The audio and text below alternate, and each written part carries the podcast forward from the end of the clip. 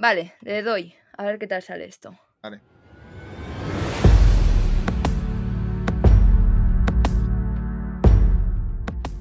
Llamada pista, episodio 103.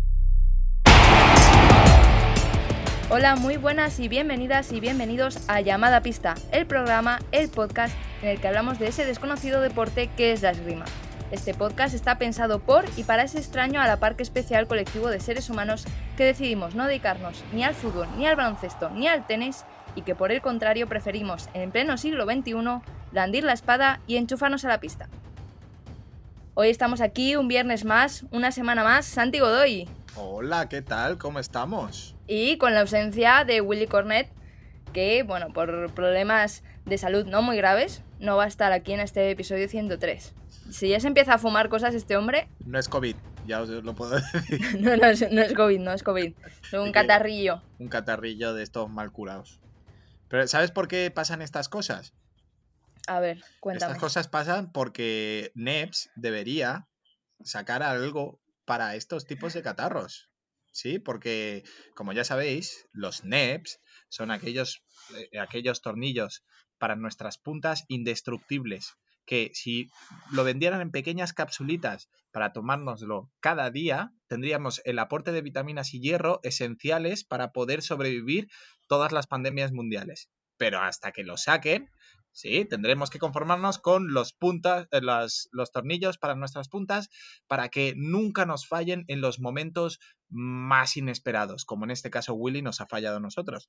Pero como tenemos a nuestro lado los NEPs, no nos importa nada el hecho de que falte. ¿Por qué? Porque tenemos detrás la garantía de un producto que es innovador, que es una pasada, que si no los tenéis, estáis tardando ya en poner NEPs a vuestras puntas de florete y de espada. Ya sabéis que podéis encontrar los NEPs en vuestro distribuidor eh, oficial o en fencingfan.com. Has visto cómo lo he hilado bien, ¿no? Bueno, bueno, bueno. Ya eres un profesional y todo de, de Eh. los patrocinios. De los patrocinios. ¿Y qué va después de los patrocinios? Los mecenas, como Oh. siempre. No solo tenemos patrocinadores, sino que también tenemos a personas individuales que deciden darnos un pequeña parte, una pequeña parte de su patrimonio para mantener este programa y todo lo que supone. Pero es que además estas semanas, Santi, tenemos un nuevo mecenas. Fíjate, no está Willy y nos, y nos llueven los mecenas. Es que A lo mejor esa es la mejor Hay clave. que echarlo, hay que echarlo. A lo mejor esa es la clave, cuidado. Pues además viene con, con audio incluido. Desde aquí, un- el mensaje de Alberto Pascual del Club de Esgrima de Majadahonda para nuestros oyentes. Hola, llamada pista. Soy Alberto Pascual y como representante del Club de Grima Majahonda y en el mío propio, animaros a seguir con el podcast y el gran trabajo que realizáis de divulgación de la grima y de entretenimiento. Eh, espero ser invitado por Maribel a esa cerveza bien fresquita, una por cada alumno del club, si fuera posible, en días separados, porque si no la va- iba a ser gorda. Y sobre todo invitaros a Willy y a Sandy también a venir cuando se pueda a la sala a conocerla y a que sea yo el que os invite a vosotros a una cerveza. Un abrazo muy fuerte y que viva la esgrima. Y eso, eh, no, ya la Bueno. bueno, ¿qué es esto? Por Dios, ¿cómo estamos tirando la casa por la ventana ya. ¿Has visto? Primer club que, que decidas ese mecenas de llamada pista. Eh, bueno, tengo que decir que ya han una por caído. cada- una por cada alumno, joder, qué bien. Tenemos 49 socios. Pues sí, Ojo, cuidado, porque Me da para un vermú a mí. eh, sí, para una tarde de estas tontas cae. Sí. Pero poco se dice que ya han caído las primeras cervezas de mecenas, que hay documentos gráficos que lo atestiguan. Oye, pues aquí no ha llegado nada. ¿Ves? Te lo, Vale, te lo guardas para ti y todo. Como que no, lo que pasa es que debe ser que no sigues a llamada pista en Instagram. Porque llamada pista se hizo eco de ese momento histórico en el que Edu Sánchez, Edu Méndez y Juan Ciruelos, que no es mecenas, pero tiene nuestro parche, se eh, pudieron estar conmigo con una cervecita. Yo invité a la primera, es cierto que al resto no. Qué Pero- eres, pareces catalán. Eso es lo ¿eh? que. Perdona, perdona, La una cerveza, Puño cerrado ahí, ¿eh? Una cerveza en el centro de Madrid. Eso, eso no es gratis tampoco, ¿eh? No, no, ya lo veo, pero oye, estírate un poco más. que- ¿A qué altura has dejado llamada pista? Solo una. Esto Hombre. somos, no- somos, somos reconocidos por nuestra dadivosidad. Cuando no haya pandemia, no haya toque de queda y demás, Yo todas las que haga falta. Pero por ahora es lo que hay. Así que, si queréis, ya sabéis que esta cerveza conmigo, aunque yo creo que la voy a hacer también extensible a Willy Santi para repartir un poquito las cargas, Hombre, no. es parte, es Yo- parte de yo la recompensa. que yo doy otras cosas. Yo doy, yo doy, yo doy amor. Sí, bueno. Pero por ahora tu amor no emborracha. No, Que yo bueno, sepa. porque no vives conmigo. Ah, bueno. Tendría que preguntarle a Eli, eso es Ya. verdad, eso es verdad. Eh, sí, sí. Pregunta, pregunta por ahí. Pues además del amor de Santi y de la cerveza que, a la que te invito siempre que estés en Madrid y me avises de que vas a estar por aquí y mi tiempo me lo permita, también es verdad. Pues además de esto, los mecenas, ¿qué se llevan los mecenas, Santi? Recuérdamelo. Pues los mecenas se llevan, además de poder decir ante sus colegas y ante su familia y ante... Bueno, ya hay trabajos que en la entrevista de trabajo, sí, te piden de, "Ore- oye, eres mecenas de llamada pista, porque si no, no seguimos esta entrevista. Entonces, si queréis introduciros en el mercado laboral por la puerta grande, sí, por marcando la diferencia entre vuestros competidores, em, sed mecenas de llamada pista y por una pequeña, eh, pequeñísima, pequeñísima cantidad de dinero, que, que, como lo decía Willy, dos croissants de chocolate ahí bien, bien, bien buenos, podéis disfrutar de eh, nuestros programas, de nuestra compañía, de las cervezas de Maribel y de mi amor incondicional hacia vosotros. Y además, como sabe ya Alberto, como saben los Edus, como saben todos nuestros mecenas, si nos envías un audio, lo publicamos. Puede ser el primer día que te hagas mecenas o más adelante si quieres participar de alguna forma o comentarnos algo en el programa. Y el primer día te nombramos en uno de nuestros llamada pistas, que todos son muy especiales, y aquí queda inmortalizado tu nombre para la posteridad de la esgrima. Imagínate, cuando lleguen los, los extraterrestres a visitarnos, lo primero que dirán, oye, llamada pista, eh, y, y- y sabrán el nombre de todos vosotros.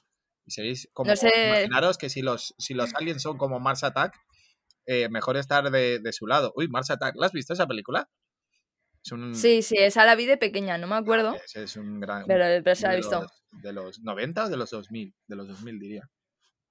Oye, tenemos que, que ver si tu llamamiento a escuchar la canción Leire, popera ha, ha- surtido efecto. Yo creo que sí.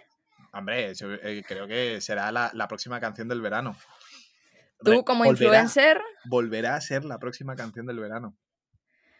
pues además de traer canciones a la actualidad, también traemos noticias de la semana.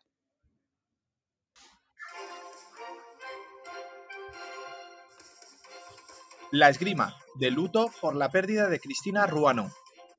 La extiradora del equipo nacional falleció el pasado martes a los 56 años. Cristina no pudo superar el cáncer que sufría desde hace siete. La representante de España en el Campeonato del Mundo de 1991 no se había desvinculado totalmente de la esgrima. Continuó en las pistas en la categoría veterana, donde volvió a colgarse medallas con el Club de Esgrima Barajas. Clubes, tiradores, tiradoras y la propia Federación Española han transmitido sus condolencias a la familia de una de las pioneras de la espada femenina en España. Desde Llamada Pista nos unimos al pésame por Cristina y a nuestras condolencias para toda su familia. En el terreno competitivo, el sable y la espada empiezan la temporada nacional. Este fin de semana Madrid acogerá el torneo nacional absoluto y la primera jornada de la Liga de Clubes de Sable Femenino y Masculino. Por su parte, la espada masculina senior tiene una cita en el Polideportivo Puerta de Santa María, en Ciudad Real.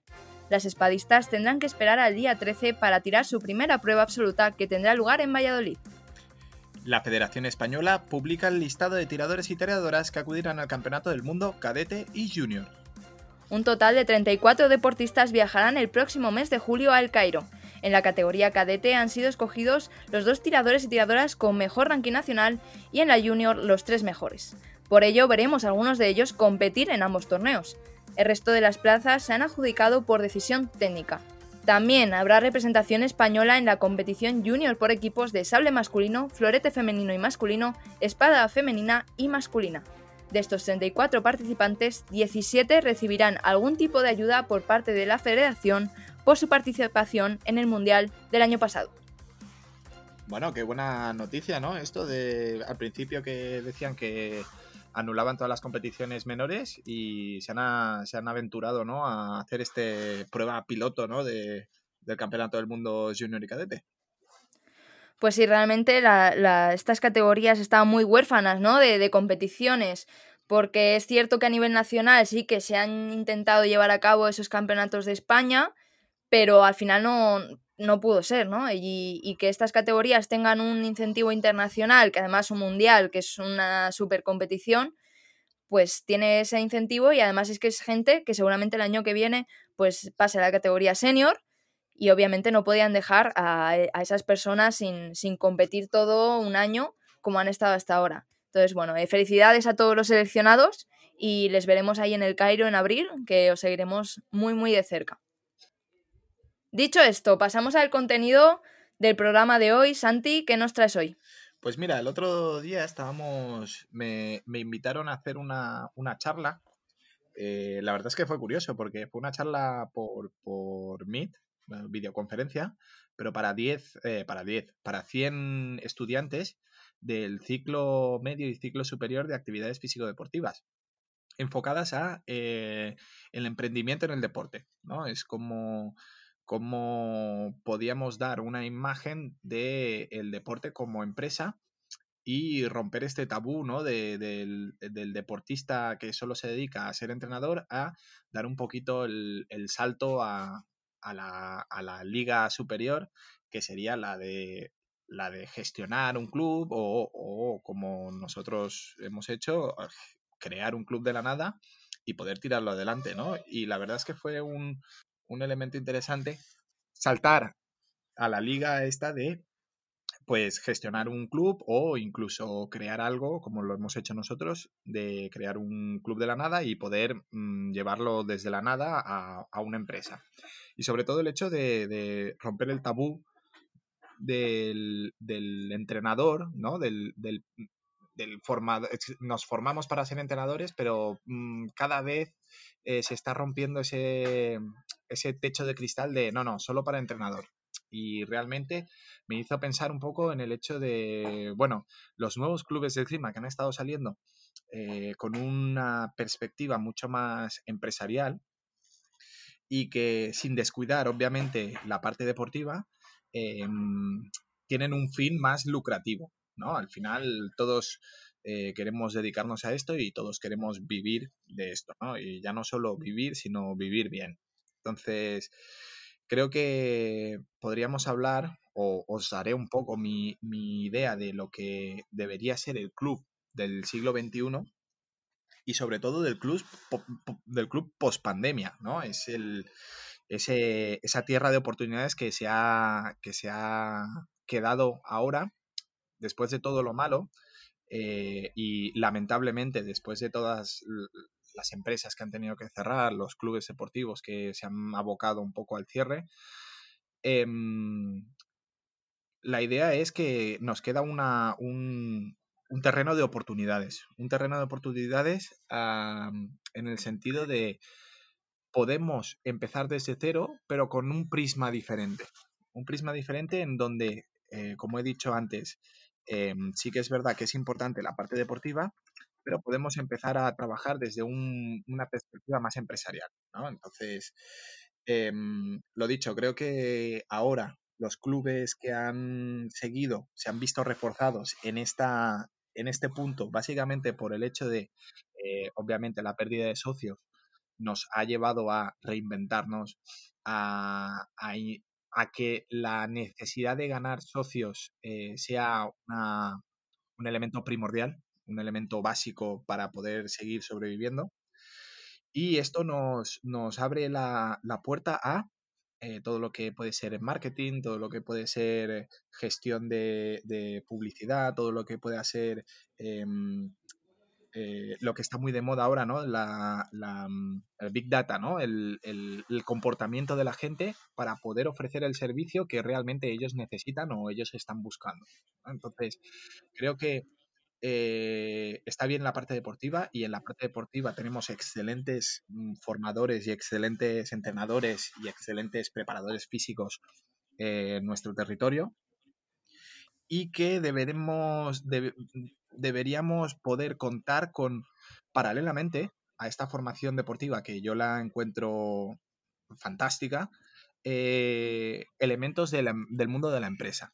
Elementos en el mundo de la empresa que obviamente hay que buscar siempre el, experto, ¿no? El, experto que eh, te permita poder, em, al igual que un entrenador, te permite poder ver acciones o te permite eh, descubrir acciones que te sirvan en la pista, la figura empresarial te permite poder em, trabajar activaciones ¿sí? O, elementos que consigan que tu club pueda destacar entre los demás, que creo que es algo ahora muy importante en el hecho de, poder trabajar em, elementos comerciales para mm, mejorar nuestra salud económica y no, no solo que tu club sea más importante dentro de la esgrima, que yo creo que dentro de la esgrima no es tanto competir con otros clubes, sino competir con otros deportes que a lo mejor puedan parecer más atractivos precisamente por ese marketing.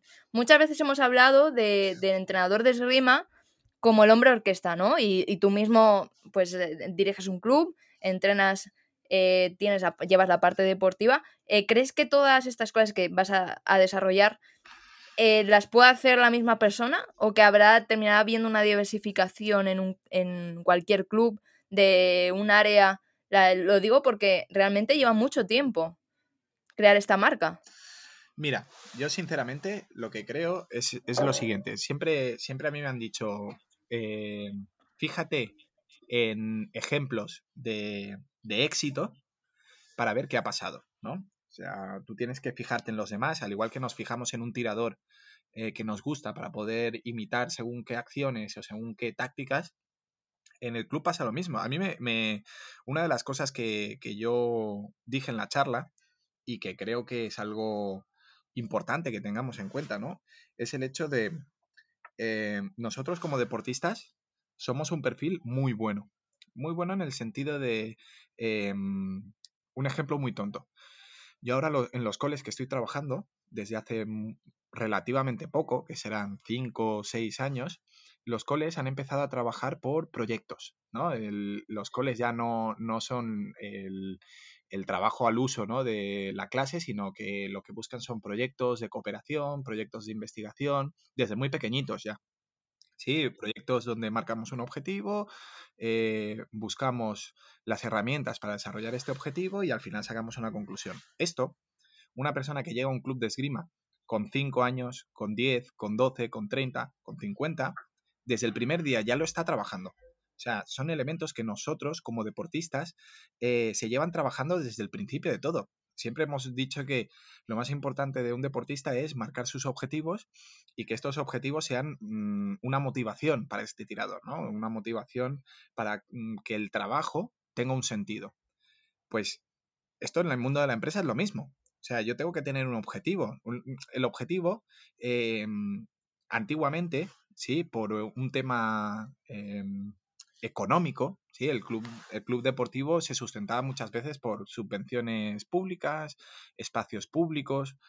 Entonces, ese, ese elemento de eh, necesidad de em, ganar dinero, ganar socios, ganar volumen de, socios para que se viera incrementado nuestro, nuestro patrimonio, por decirlo de una manera, no era el core. El core que era eh, sacar un campeón de España, sacar, llevar a un tirador al equipo nacional, hacer resultados deportivos. Pero ahora que ese, se ha ido cambiando el, paradigma de el club deportivo como emblema, emblema deportivo a el club deportivo como empresa, creo que hay que ir buscando también objetivos empresariales. Y en este objetivo empresarial, como hemos dicho, eh, el, entrenador orquesta está desapareciendo, ¿no? Porque yo mismo ahora mm, tengo los servicios de un preparador físico porque yo sé que mi, formación en preparación física, pues, aunque sea completa, aunque me haya formado, no es lo suficientemente em, eh, profunda para poder sacar el máximo rendimiento de mis tiradores. Y esto pasa con la empresa. Por ejemplo, si yo necesito un, empujón en marketing, porque necesito crear una imagen, porque necesito que se me conozca, porque necesito hacerme ver y hacerme notar entre toda esta, tú lo has dicho muy bien, ya no solo en otros clubes de esgrima, entre taekwondo, entre fútbol, entre hockey, entre todos estos, tengo que ser capaz de contar con una persona que tenga esta visión empresarial y que se dedique solo a esto. Tenemos la suerte, y hay, hay ahora, eh, hay empresas que se dedican a dar estos servicios de manera externa y no hace falta tener una persona asalariada eh, el 24/7. Pero sí que es verdad que podemos tener una, contratar los servicios de, un experto en marketing o de un, gestor de entidades deportivas que nos marque un poco las pautas o el, camino a seguir y nosotros con nuestro conocimiento, si yo sé el objetivo, más o menos puedo ir sacando, pero obviamente el objetivo tienes que conocerlo, tienes que conocer el mercado, tienes que conocer sus carencias, tienes que conocer sus oportunidades. Y muchas veces nosotros, al estar inmersos en esta carrera deportiva, puede que no le dediquemos el tiempo necesario para poder sacar el máximo rendimiento. Y siempre estamos un poco ahí a, salto de mata, ¿no? De, oye, tenemos esta oportunidad, ay, perfecto, porque nos ha venido un cole, el padre, típico ejemplo, ¿no? El padre es un director de un cole y quiere hacer esgrima. Hostia, perfecto, pues quiere meter la esgrima como actividad curricular, pero no es algo que hayamos buscado, no es algo que ofrezcamos de base, sino que es algo que se genera la oportunidad de manera eh, fortuita y nosotros la aprovechamos. Entonces, es como buscar un tocado. Una cosa es encontrarme el tocado, que está bien, pero un asalto no se basa en encontrar tocados. un buen asalto, como ya nos han dicho todos los, los, grandes tiradores, se basa en trabajar tu tocado, saber cuál es el tocado que tú quieres y trabajar por ello. Pues en nuestro club debería ser exactamente lo mismo. Yo tengo que saber cuál es mi, mi público, tengo que saber cuáles son sus motivaciones, tengo que saber cuál es mi caladero y una, y una vez que yo sé todo eso, tengo que saber conjugarlo para, y ahí es donde viene la clave, que los recursos que yo le pueda destinar a ese proceso o a, ese, a ese punto de mejora sean los más efectivos posibles, porque esos recursos al final son económicos. Y obviamente, eh, como ya sabemos, y sobre todo ahora, los recursos económicos no es algo que sobre. Entonces, tenemos que eh, medir bien nuestros tiros, porque un tiro perdido en una campaña publicitaria, que a mí ya me ha pasado, ¿eh? por ejemplo, yo hice una campaña que fue un poco desastrosa, de campaña de radio, entonces, destiné una, partida presupuestaria hace un par de años a una campaña de radio que después no sirvió para nada. Y no sirvió para nada porque después tuve una conversación con una chica que se dedicaba a la publicidad y me dijo, no, no, para que, para que entiendas una cosa, una campaña de radio no pueden ser dos meses. Una campaña de radio tiene que ser como mínimo un año. Eso es importante desde el punto de vista, vamos, eh, es cierto que yo he estudiado periodismo, no he estudiado comunicación empresarial, pero sí que es cierto que nos dan algunos tips, ¿no? Y, una de ellas, eh, uno de los pilares, como dices, para llegar a un público mayor, para ese objetivo de empresario que al final es conseguir más socios, eh, la campaña comunicativa que generes, pero esto vale también para cualquiera que quiera construir su marca personal como deportista. La relación comunicativa que tienes que tener con medios, ya sean públicos, privados, radio, televisión, eh, cada uno adaptándose a sus posibilidades de medios de comunicación, esa campaña de comunicativa tiene que ser constante. Tiene que haber un flujo constante de información. Una, una relación comunicativa no la generas con una, un spot publicitario, no la generas mandando una nota de prensa, generas generando contenido de forma constante para que en el momento en el que tú quieras lanzar una campaña fuerte, como lo que dices de, la radio, ¿no? que requiere inversión, ya haya una notoriedad previa y haya un conocimiento previo, pues por logros deportivos, por eventos que hayas realizado, eh, porque hayas hecho un día de puertas abiertas, tampoco hace falta que sean resultados deportivos. Y esta, esta comunicación es cierto que cuesta mucho tiempo, cuesta tiempo, o sea, eh, realmente creo que es cierto que la esgrima y especialmente los tiradores a, título individual están haciendo un muy buen trabajo comunicativo en redes sociales y en medios de comunicación, pero eso es algo que no se hace en un día. Entonces hay que también tener en cuenta que las estrategias comunicativas, uno, son largas y dos, no siempre tienen los resultados a corto plazo que nos gustaría tener. hay veces que cuando, cuando alguien te pide, ah, escríbeme esta nota de prensa, hoy que no, no la ha leído nadie o no me la han cogido, claro, pero es que no, el retorno no es inmediato y el retorno económico aún menos. Esto lleva a un, proceso de, de, cara a las audiencias que, que, lleva su tiempo. Y esto hay que también eh, meterlo un poco en la cabeza, que no por de repente voy a empezar ahora, me empiecen a llover los socios de un día para otro. Seguramente no. Y esto lo, lo hilo con cuando pasó Fernando Casares, y que dijo precisamente esto, no, no, yo escribía todo, todos los, todas las semanas al, al, diario de Valladolid o al que sea, notas de prensa, para generar un, una carpeta, ¿no? Un portfolio de información sobre, sobre nosotros. Em, entonces, esto es lo que, lo que me refiero. Hay que empezar desde la base. Entonces, tampoco el invertir ahora 6.000 euros en una campaña de radio no te va a garantizar que la gente caiga. ¿Por qué? Porque eh, solo estás dando en invirtiendo en un solo canal. Em, la gente que va a oírte en la radio no la puedes controlar muy bien. Entonces, todo esto em, tiene que tener unas fases, ¿no? Entonces, hay la primera fase, que la inversión es mínima, ¿sí? Eh, notas de prensa al periódico local, eh, notas de prensa a mm, radios eh, o, mm, televisión locales. Trabajar con el ayuntamiento para estar en todos los folletos del ayuntamiento, trabajar con empresas locales cercanas a ti y hacer pues mm, convenios de colaboración. cualquier cosa que no requiera de mucha inversión, todo suma. ¿sí? Y es verdad que al final estas inversiones fuertes tienen que ser la guinda del pastel, ¿no? Ya cuando tengo una base hecha, cuando yo tengo una, marca más o menos en mi círculo más cercano, puedo empezar a trabajar elementos más, más grandes, ¿no?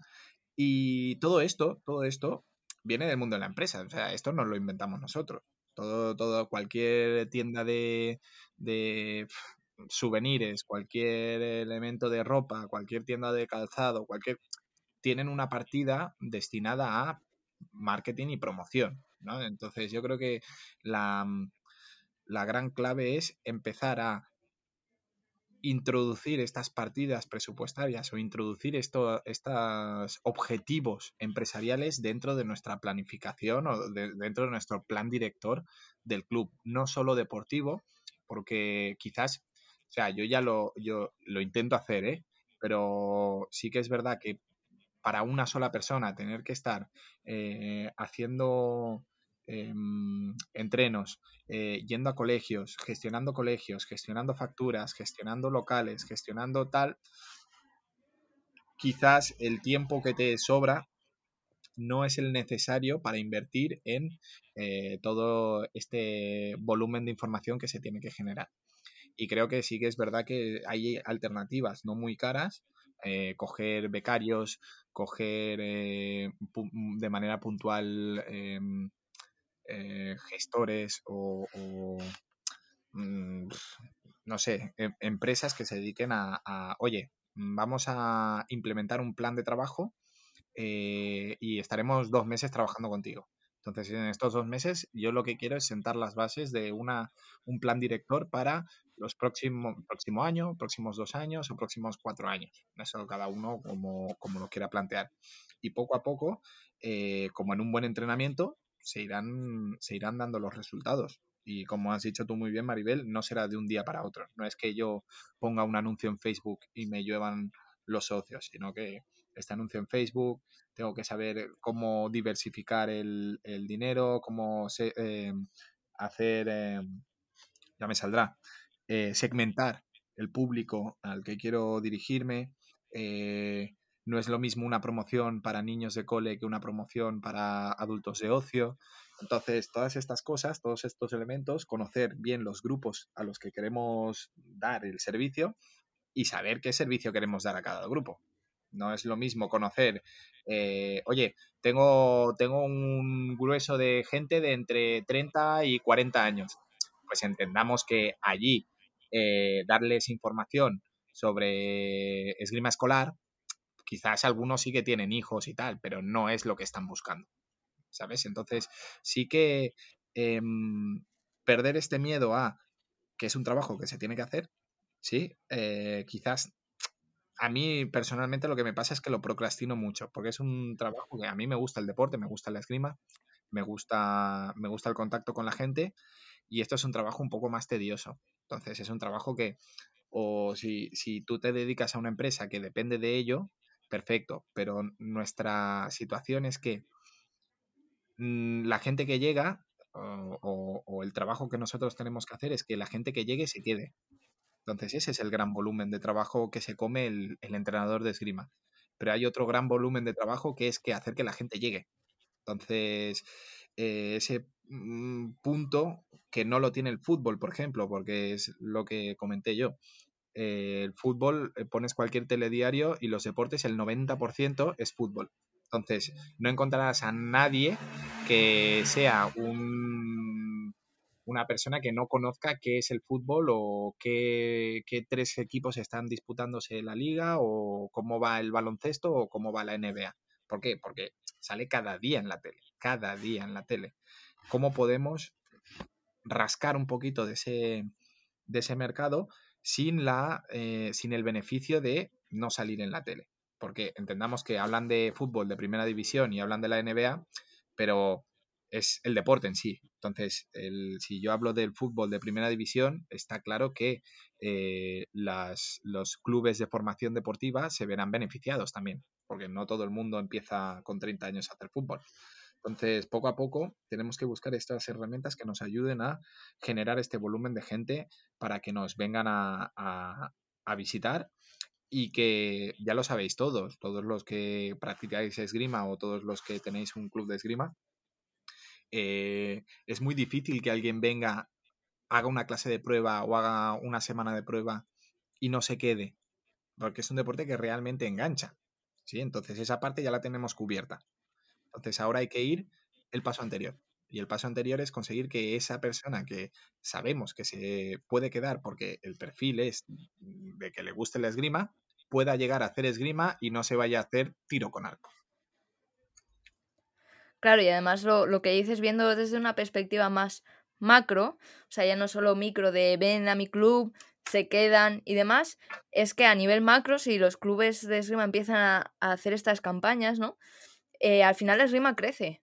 Porque aunque a ti no te pille cerca el club en concreto que ha hecho esa campaña de promoción, si la campaña de promoción es buena, es posible que busquen clubes cerca de, su ciudad, cerca de, de, donde viven, y se puedan alimentar otros clubes. O sea, yo creo que es algo de lo que nos podemos beneficiar todos, incluso los que no hagamos. Es verdad que, que siempre es mejor tener, como dices, una campaña propia que te traiga socios a ti, pero que es cierto que entre si lo hacemos varios clubes, si conseguimos hacer esa campaña aprovechando además las circunstancias, al final también hay que, ver en el contexto en el que nos movemos. Año olímpico seguramente sea el año en el que los deportes emergentes, como decía eh, Lucía Martín Portugués, o minoritarios tengan una, potencia mayor.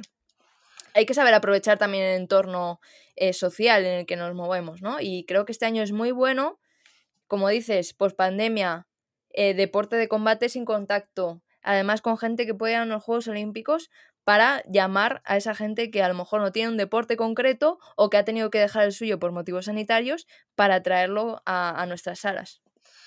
Es, curioso porque aquí creo que fue el maestro Villadóniga en una de estas reuniones que, que, que se hicieron por Zoom de entrenadores no sé, no, no, no recuerdo cuál era. No sé si era una que hizo el club de barajas o tal, que eh, tenía razón. Y es de los clubes de esgrima no son competición entre ellos. Sí, no, no, no, no. La competición son los otros deportes. Porque que una persona haga esgrima eh, hace que nosotros crezcamos. Sí, no, no, hay, hay participantes y hay, y hay posibles tiradores potenciales en, para todos.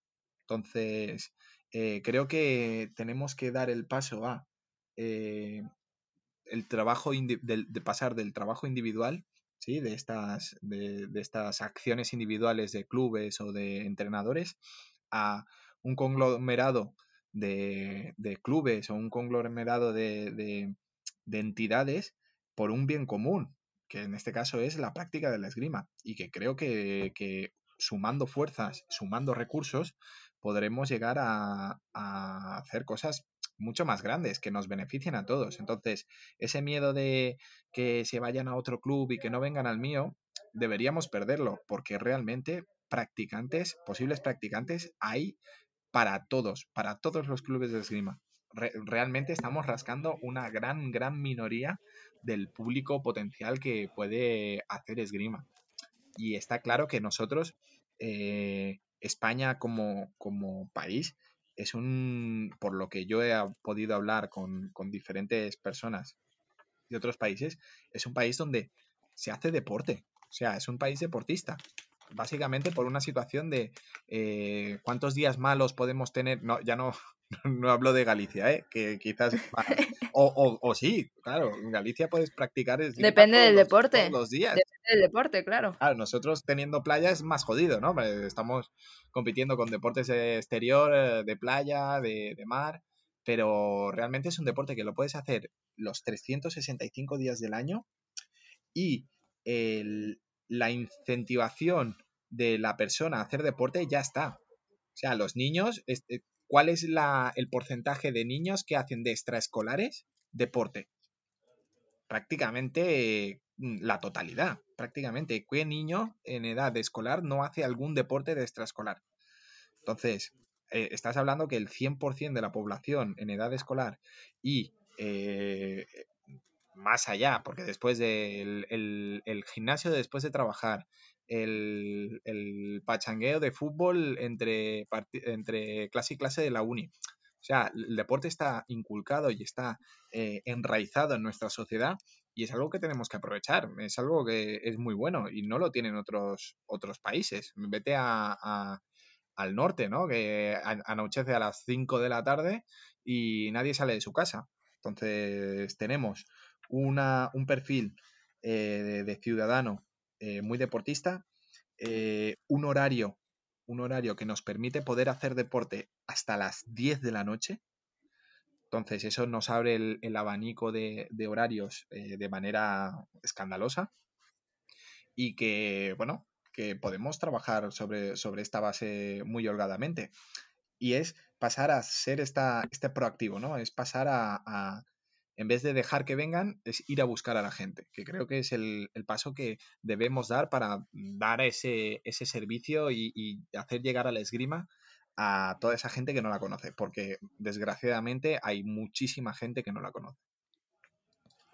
Y ahora pregunta un poco de cara al futuro, decías, una, una unión entre clubes con ese objetivo de dar a conocer la esgrima, de crecer en la promoción de, de nuestro deporte eh, claro, a mí eso me suena a federación. ¿Tú crees que con, con Pirri, que yo creo que ha dejado bastante claro que uno de sus objetivos es precisamente este objetivo, digamos, empresarial?